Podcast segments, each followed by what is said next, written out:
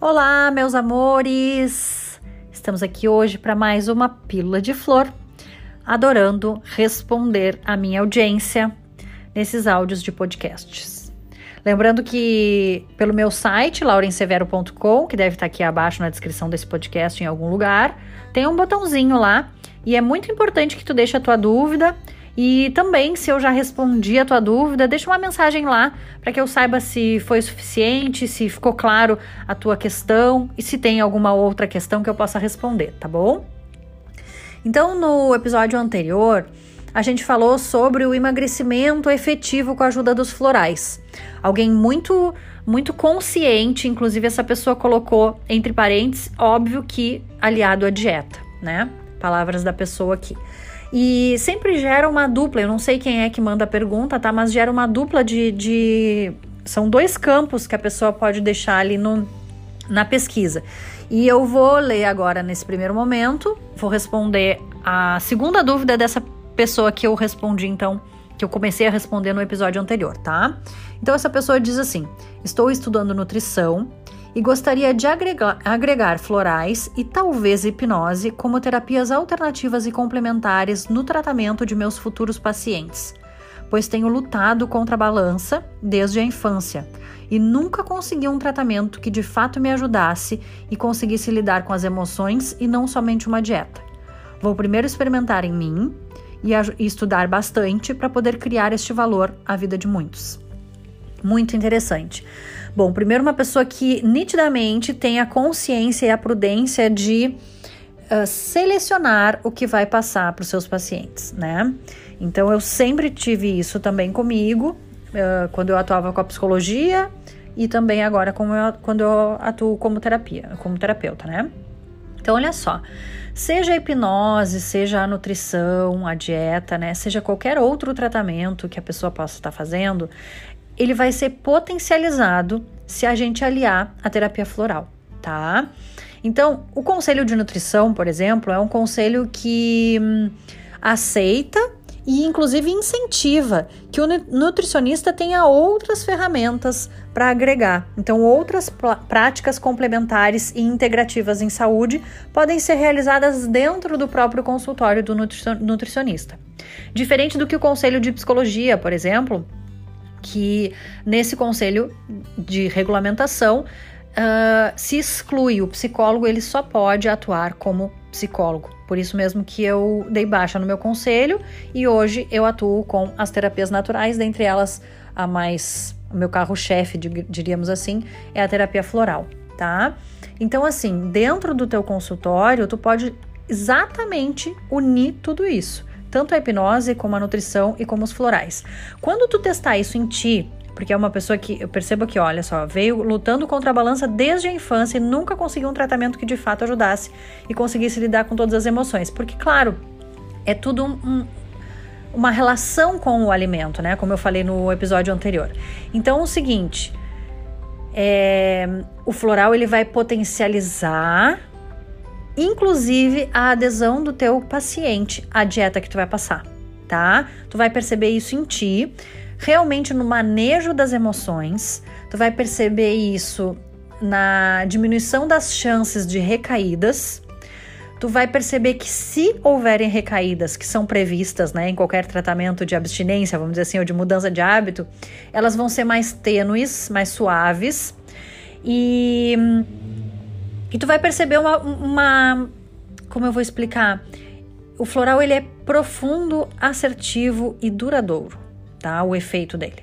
Então tu vai perceber isso com certeza, tá bom? Depois não esquece de me contar, eu acho muito interessante esses profissionais que têm essa essa visão ampla da situação e uma consciência de que se a gente soma saberes, em primeiro lugar quem ganha é o cliente, paciente, né?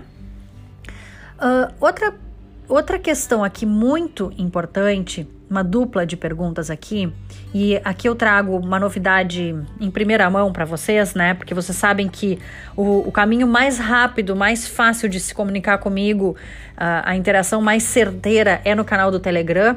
E eu tenho respondido não só no Telegram, mas por, através desses áudios aqui para vocês. Então eu vou contar algo em primeira mão. A pergunta aqui é: Que patologias podemos tratar com os florais? Qualquer. Qualquer patologia. Mas a questão aqui é o seguinte: não é só com florais. Em alguns momentos, a gente vai receber um cliente que ou ele está em acompanhamento por outros profissionais, ou a gente vai recomendar que ele busque outros profissionais. Lembrando, já falei, vou falar várias vezes, sempre quem primeiramente ganha com relação a isso, com, uma, com um olhar multidisciplinar, é o nosso cliente, certo? Então, qualquer patologia pode ser tratada com florais, qualquer. Só que em alguns casos, algumas patologias, não vai ser exclusivamente tratado com florais, certo? Em alguns momentos a gente vai encaminhar um terapeuta floral prudente, ético, vai encaminhar ou para um médico psiquiatra, ou para um endocrinologista, enfim, para qualquer outro uh, profissional da área da saúde que a gente uh, perceba a necessidade. E aí, aqui a novidade: a, a pessoa pergunta: florais trazem benefícios para autistas? Então, eu nunca atendi crianças, nem enquanto Uh, aluna de psicologia, nem quando, enquanto psicóloga e nem uh, eventualmente na terapia floral, mas que aí eu faço a consulta com os pais, né? Então, o que que acontece? O... As crianças autistas nunca foi o meu o meu público, né? Nunca foi o público que me procura, me procurou, né? As famílias de crianças autistas. E nem eu, por consequência, como eu não estava no meio de atender crianças com muita frequência, isso também não eu não buscava e nem eles me buscavam. Mas uh, de uns tempos para cá, começou a acontecer algumas procuras de algumas famílias com crianças autistas, tá? E a primeira coisa foi conversar com essas famílias e reforçar que a terapia floral ela vem para somar, ela vem para complementar e que em nenhum momento eu estaria de acordo com eles interromperem ou diminuírem qualquer outro tratamento que qualquer que algum outro profissional que estivesse acompanhando esse, essa criança é, eu, não, eu não orientaria que interrompessem nem que diminuíssem, né?